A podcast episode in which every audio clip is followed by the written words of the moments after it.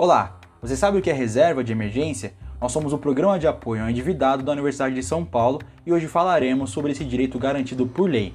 A reserva de emergência é uma quantia de dinheiro guardada para situações de imprevisto, garantindo que em caso de emergência você tenha condições de arcar com as suas necessidades básicas.